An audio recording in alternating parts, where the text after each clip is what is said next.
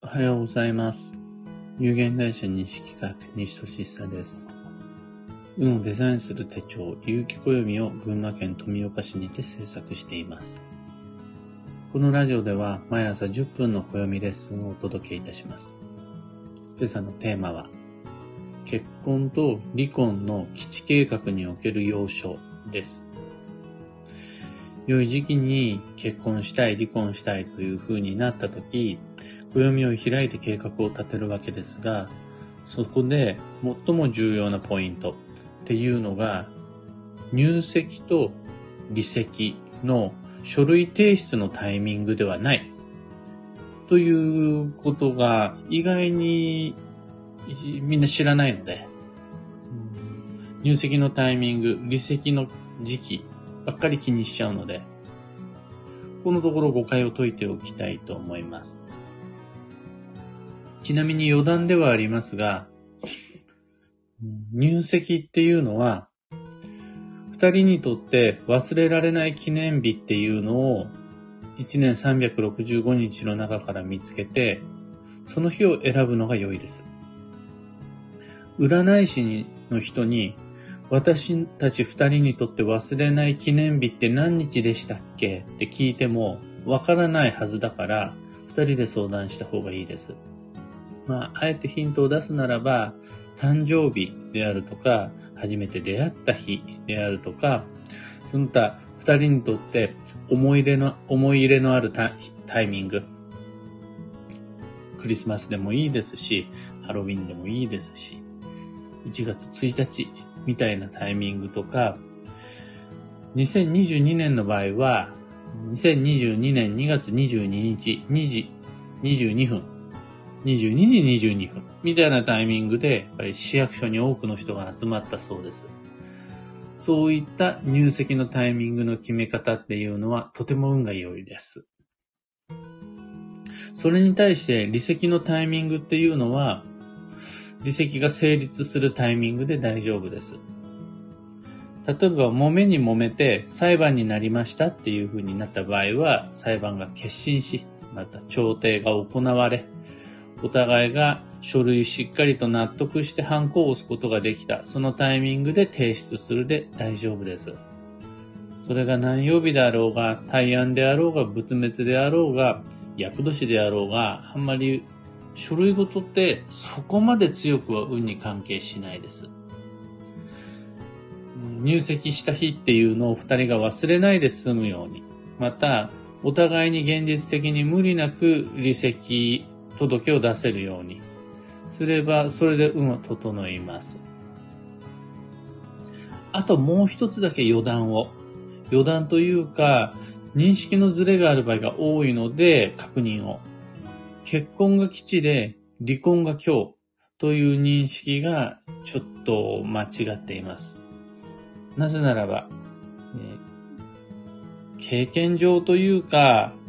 いろいろな方を見ていてですね、結婚したら確実に運が良くなる。離婚をしたら、まず間違いなく運が悪くなるっていうことがあまりにはもうありえなすぎる。その感覚で運を鑑定すると読み間違える。鑑定精度が非常に低くなってしまうっていうのがあります。結婚も離婚もそれをきっかけに運が良くなるっていうことはあります。また同様に結婚も離婚もそのそれをした後から運が悪くなるっていうこともどちらも同じぐらいあり得ます。というわけで結婚が基地で離婚が今日ではなくて結婚も離婚もそれをきっかけにして運が良くなったり悪くなったりする人生の節目である。同じような作用を持ってる。と思っていただいて OK です。なので、運を変えたいと思ったら結婚する、離婚する、どちらも選べばよいと思います。では、本題に戻って、結婚と離婚の基地計画における要所に関して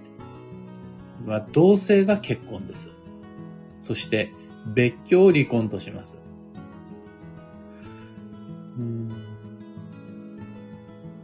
入籍、書類提出をしなくても、恋人同士が一つ屋根の下で今日から一緒に住み始めましょうっていう風になったら、もうそこで結運の結婚が成立して、二つの分かれていた木が、その対極と呼ばれる運が一つになり始めます。だから、いろんな人と同棲したことがあるという人は、いろんな人と結婚したことがあるっていうことです。そうするとその逆、別居。それまで一緒に暮らしていた恋人、夫婦が、その席、戸籍上の様々な関係性に関係なく、離れて、離れて暮らすじゃないな。別れて出ていくことになった。っていう風になったならば、それを離婚とします。だから、良い時期に結婚したい。良い時期に離婚したいって思ったら、入籍のタイミングじゃなくて、いつから一緒に暮らし始めるかっていうのを計画するのが良いです。また、この離婚をきっかけにして運を上げたいっていうふうに思ったら、書類提出のタイミングではなく、いつ自分がこの家から出ていくのか、また、いつ何年何月何日に相手に出て行ってもらうか。これをしっかり計画して話し合いをして、まあ嘘も方便ではないですが、すべて吉時期に結婚したいです。吉時期に離婚したいですとかじゃなくて、上手にコントロールをして相手に伝えられれば運が整います。その際、例えば単身赴任であるとか、え長期出張などによって一時的に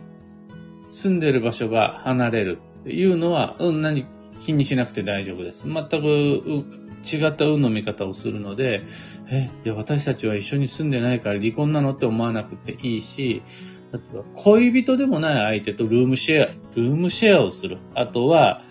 集合住宅、単身者用の集合住宅で同じ一つ屋根の下で住むとかっていうのは結婚にはならないです。やっぱり、恋人同士が一緒に住んで初めて結婚になります。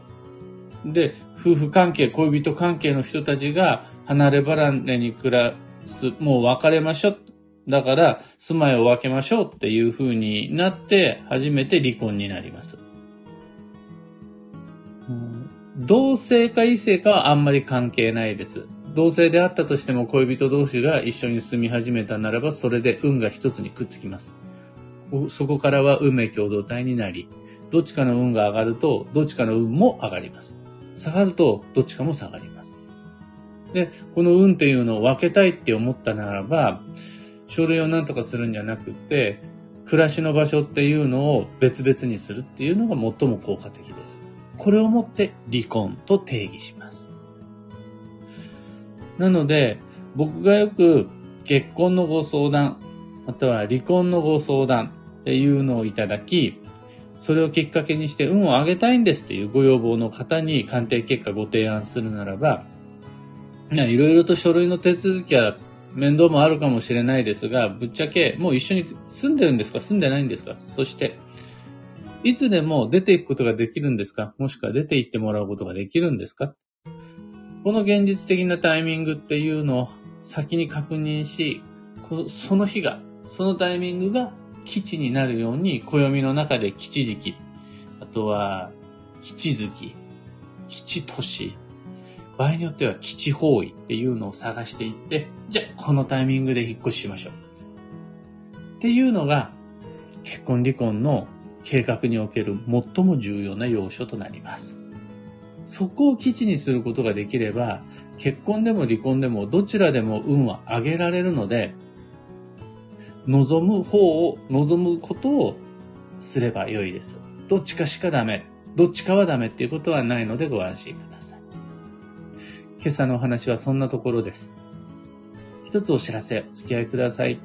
有機暦先行予約限定セットのご注文を受けたまわります。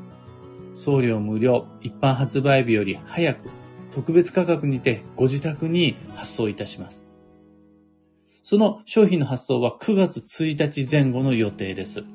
今ご注文いただくんですが、今まさに作ってる最中で、これが締め切りが7月の19日、そこから最終的なデザインであるとかデータ変換をして印刷所に納品をして、8月のお盆前ぐらいからあの印刷の体制が整って、お盆明けに臨転機が回って製本し、8月の25、26、27ぐらいに現物がこの場所に届いて、それをみんなでスタッフ一同夜鍋して、検本をして、詰めて、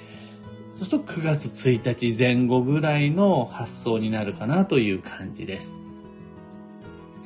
ご注文の締め切りは2022年8月8日夜8時です。ここまではギリギリご注文を受けたまわって、そこで閉めたならば、もうそこからいろいろな手続き、数を確定させて、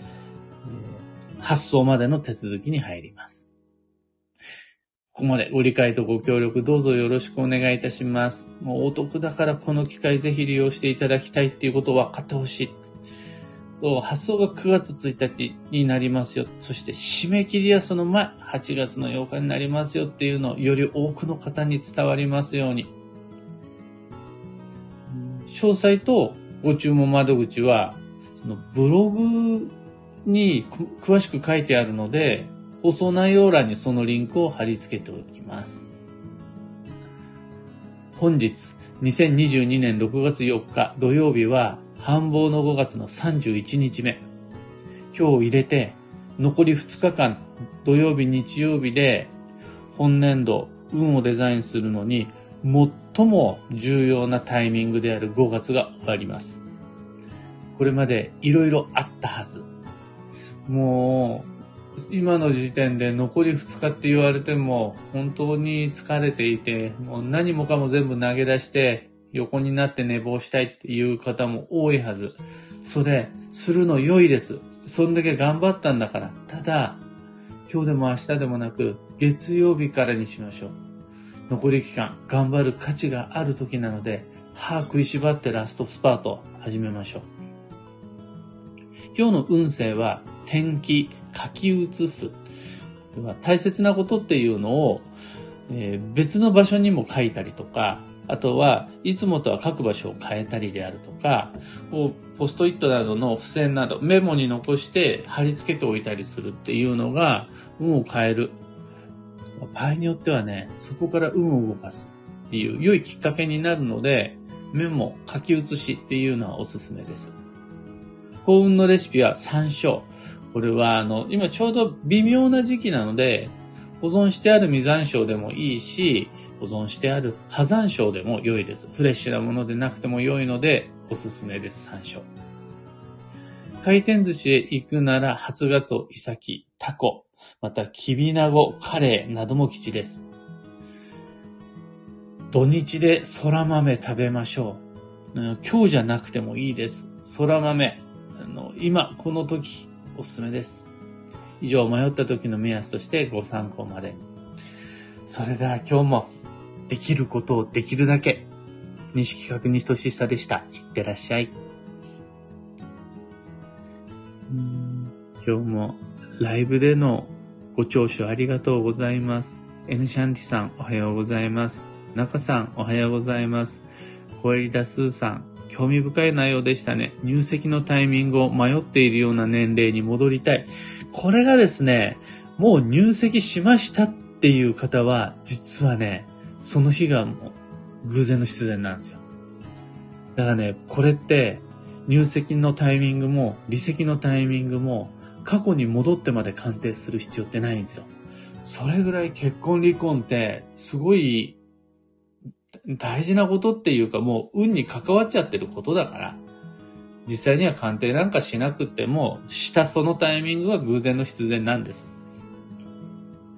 とはいえ、これからしようっていう人は、その偶然の必然っていうのをある程度意識的にコントロールする、デザインするっていうのは全然ありなので、大丈夫です。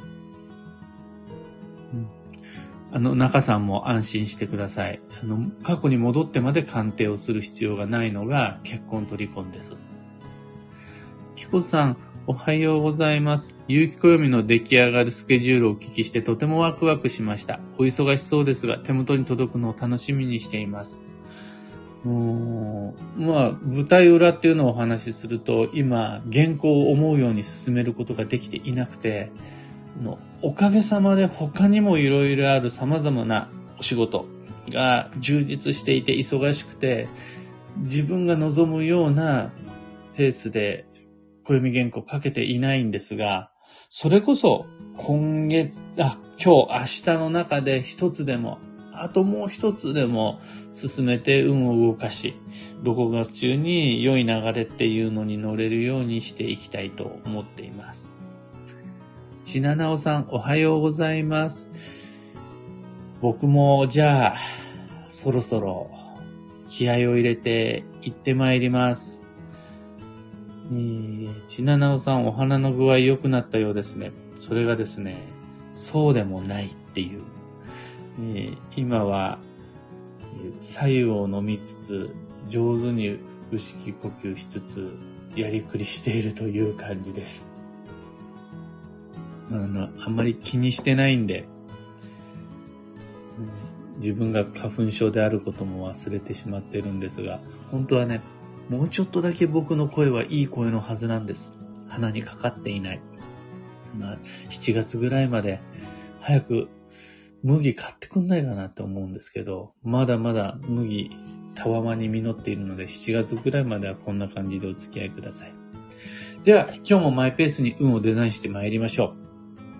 う。いってらっしゃい。行ってきます。